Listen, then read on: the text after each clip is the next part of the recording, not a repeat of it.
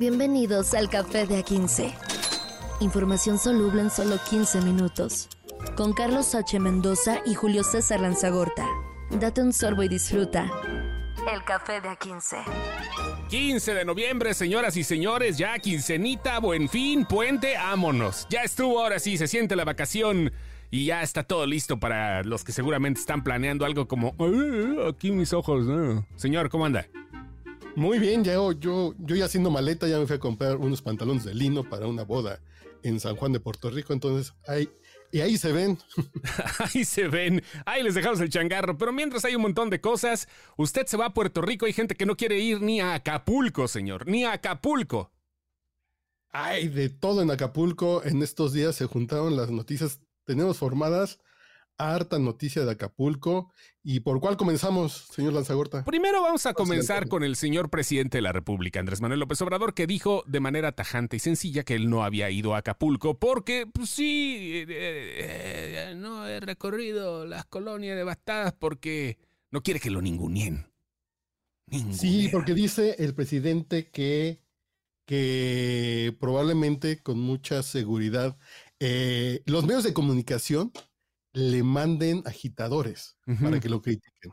Ok, agitadores. Además dijo medios de comunicación, que no dijo los adversarios, no, ya los no. liberales, dijeron los medios de comunicación. Fíjate que van a mandar agitadores para que le menten la madre y él no se va a exponer porque él no es Andrés Manuel, él es el presidente de la República. Mira nada más qué onda, o sea, digo, realmente creo que de cierta forma es su obligación, ¿no? O sea, la obligación del presidente de atender cualquier tipo de situación extraordinaria y vaya que el huracán Otis fue una de esas que dejó que dejó huella, no solo en un estado, en, una ciudad, en un estado, sino pues, en todo México, porque ha sido de los más pesados y los más fuertes tiene la obligación de ir, por lo menos a hacer presencia y a decir, miren, aquí estoy, aviénteme lo que quieran, ahorita no vengo a hablar de otras cosas, vengo a ayudar a la gente, por lo menos de manera simbólica. ¿Por qué?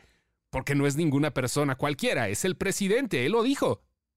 Exactamente, y yo creo que sí es el presidente, el segundo presidente con más aceptación del planeta Tierra, como él se jacta, eh, que, podría ir, ¿no? Sí. Si la ayuda está llegando, si él, si la si la catástrofe no fue tan grande como hablan los medios y no son 300 muertos, sino, son muchísimos menos, si los apoyos sociales están fluyendo, bla, bla, bla, bla, pues debería ir. Y esas 10 personas, suponiendo que les manden agitadores, pues las otras 500 personas que lo aman y lo apoyan, pues, pues los van a terminar callando. Entonces, ¿cuál es la preocupación? Pero aquí la preocupación es que se ha quedado muy, muy, muy corto, por decirlo menos, el gobierno federal en muchos sentidos. Bueno, pero también como sabemos que no se vale ningunear a la gente, también hay que tomarlos por su nombre, ¿no? O sea, allá en Acapulco la gente no es cualquier persona, sino que tienen una lista con nombres y apellidos para poder repartir las despensas según la diputada de Morena, de Morena Yoloxin Domínguez, que así las está repartiendo. ¿Cómo ves? A ver, échate el audio. ¿Cómo no? Con mucho gusto, ahí nos lo echamos. vamos pegando para acá, por Pegados a la pared, pegados a la pared.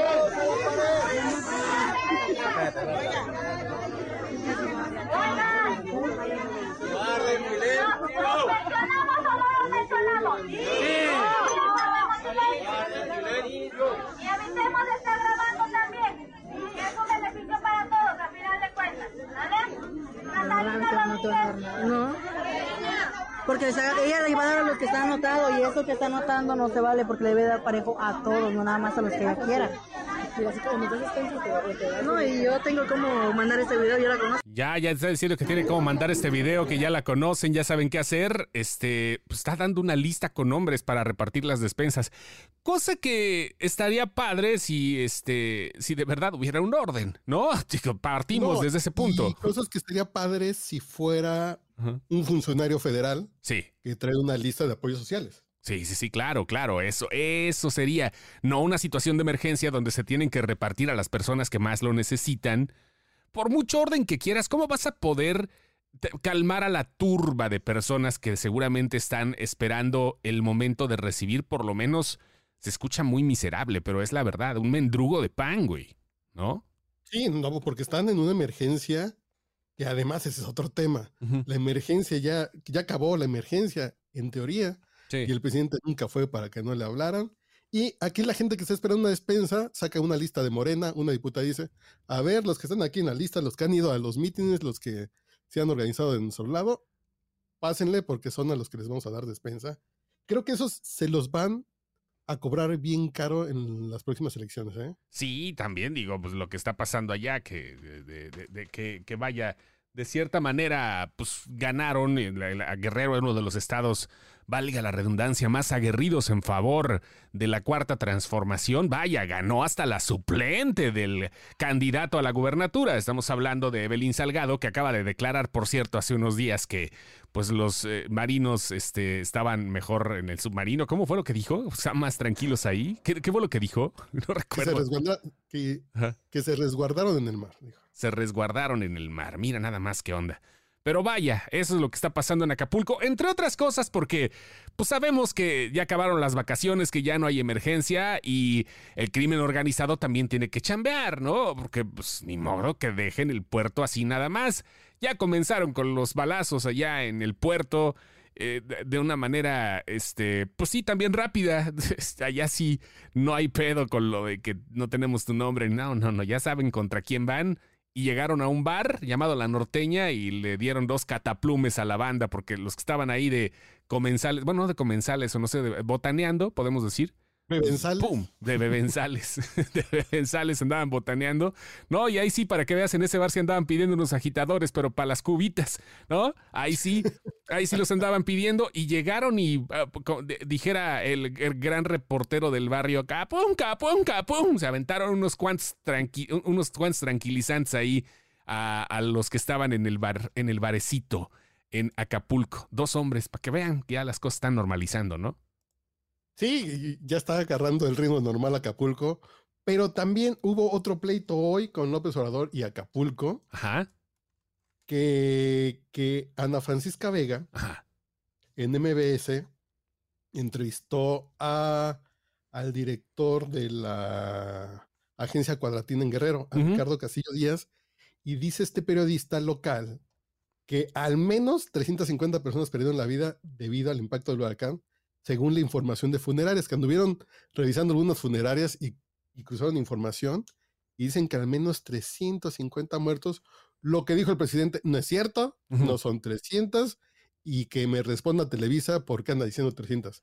¿Y por qué Televisa? Y además no fue ni Televisa. Sí, ¿por qué Televisa? Digo, que diga, es normal, ¿no? Así de repente dicen, ay, güey, es que estaba ahí trabajando, seguramente sigue ahí, ¿no? Todavía con el, con el, este, con el medio de comunicación vendido y estupro.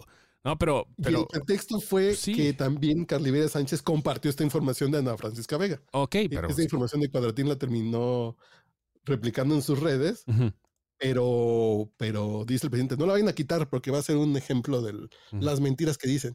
Y estaba escuchando la entrevista que pueden escuchar en el podcast de Ana Francisca Vega en MBS, eh, que explica que están cuadrando información y sí, calculan más de 350 muertos según funerarias y lo que no hay en estos casos que sí hubo, que sí hay en otros desastres naturales, es una lista de muertos con nombre y apellido. Sí, ¿y en dónde está? No hay una lista oficial de muertos, heridos y desaparecidos. No hay. El gobierno dijo, "Mm, pues vamos a hacernos güeyes. Ujú. No hay un número oficial y cuando digan que son 350, nosotros decimos que son mentiras. Sí, pues sí, no, qué Qué fácil. poca madre, ¿no? No, pues si no hay lista oficial, no hay, no hay momento, no hay forma de hacer un conteo que seguramente autoridades locales por cuestiones estadísticas deben de tener. O las funerarias, en dado caso fue lo que hizo la agencia Cuadratín en Guerrero, que tomó un- una media y que comenzó a entrevistar a dueños de, de- de funerarias para saber qué onda, qué- qué pasaba.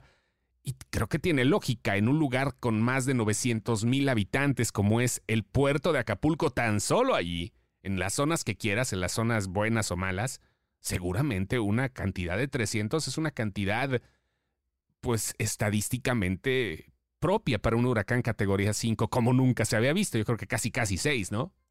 Y hay, y hay comunidades que desaparecieron del mapa, básicamente. Entonces, sí. para 40 muertos que están reportando, Me parece que están muy cortos, pero es tan fácil. Una, eh, una funeraria un horno crematorio. Para hacer su chamba tienes que llegar con un acta de función. Y esas actas, como pasó con el COVID, va a pasar un año y va a haber un registro de los muertos en los días de noviembre del 2023 en Acapulco, Coyuca y, y municipios aledaños. Y nos vamos a enterar realmente el tamaño de la catástrofe. Pero cuando salga esa información el próximo año, pues ya el presidente se va a estar despidiendo, va a estar en elecciones y a lo mejor ya ganó Claudia o Xochitl. O Samuel.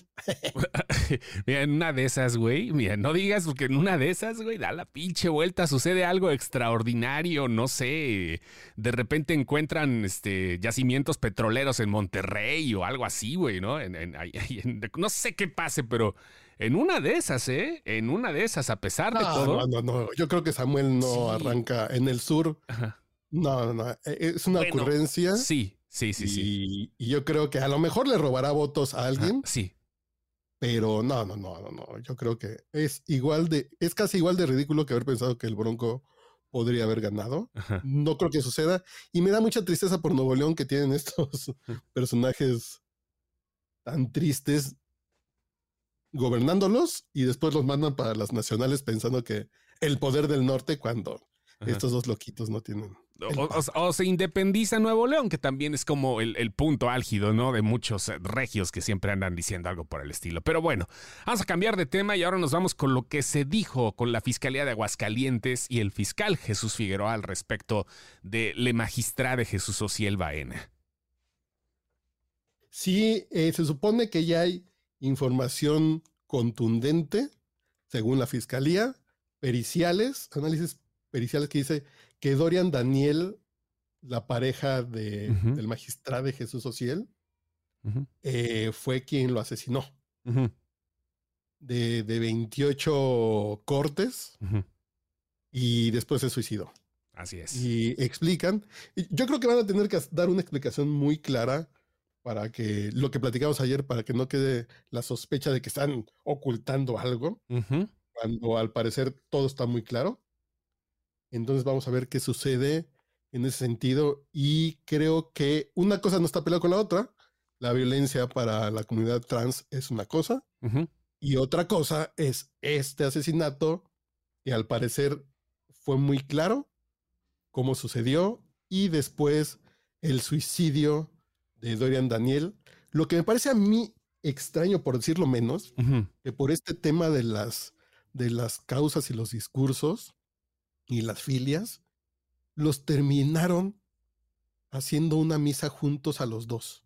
En el supuesto que Dorian Daniel haya matado a Jesús Ociel, Baena, pues yo pensaría que está muy raro que te hagan tu misa junto a tu asesino, ¿no?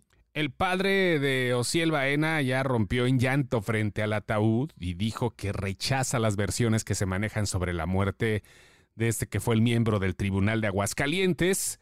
Se ve que está sosteniendo un micrófono el padre y dijo que no dejen que este, este suceso quede estancado y que las versiones oficiales de la muerte de su hija no son verdaderas. Así lo dijo el papá, el papá con una convicción como padre y eh, pues ahí estaba, después de 20 heridas producidas, velándose justamente junto a Dorian Daniel Nieves con una bandera gay encima de los ataúdes.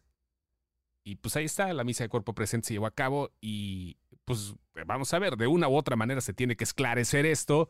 Ya con la fiscalía dio, dio el punto oficial, pero como dijimos al principio de cuando tocamos esta noticia, es muy complicado para el, eh, para, el público, para el pópulo, que tengamos una versión que convenza a todos, sea o no la verdad. Lo que sea, va, va, va a ser subestimado por otra corriente de, de pensamiento. Y cuando ves los comentarios, ya son de esas cosas que la gente nunca va, a- eh, sea la que sea, si dicen que esa es la versión oficial, eh, la verdad histórica, hay gente que dice, yo no creo, ¿por qué? Pues porque no creo. ¿Por qué? Sí. Porque es como yo pienso, que me acuerdo mucho lo que sucedió con Digno Ochoa hace ya como 20 años. Son Sí, esas cosas que dicen, nah, fue el gobierno porque luchaba por los derechos humanos. sí, sí. sí. No se puede haber suicidado una héroe sin mancha. Entonces, en fin, Pues sí. Vamos a ver en qué acaba esto y ya les estaremos informando. Mientras tanto, que tengan bonita quincena, señoras y señores. No se atasquen con las tarjetas porque es bien culero eso. Ya luego no saben ni qué hacer. Pero bueno, esa, esa es eh, como parte de las recomendaciones que les damos este, los ludópatas anónimos. Gracias, señor Carlos H. Mendoza. Y saludos a Badiraguato, que el presidente fue a inaugurar una nueva carretera de Badiraguato a un poblado cercano. Nos despedimos con la marcha Zacatecas como en cualquier mitin de la República y nos vemos. Café de A15. Información soluble en solo 15 minutos. Con Carlos H. Mendoza y Julio César Lanzagorta. Date un sorbo y disfruta. El café de A15.